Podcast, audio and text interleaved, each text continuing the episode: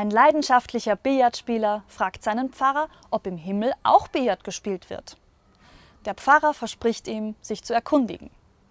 Bereits am nächsten Tag trifft der Pfarrer den Mann wieder und sagt, dass er eine gute und eine schlechte Nachricht für ihn hätte. Die gute ist, ja, im Himmel wird Billard gespielt. Die schlechte, du bist zum Turnier nächste Woche gemeldet.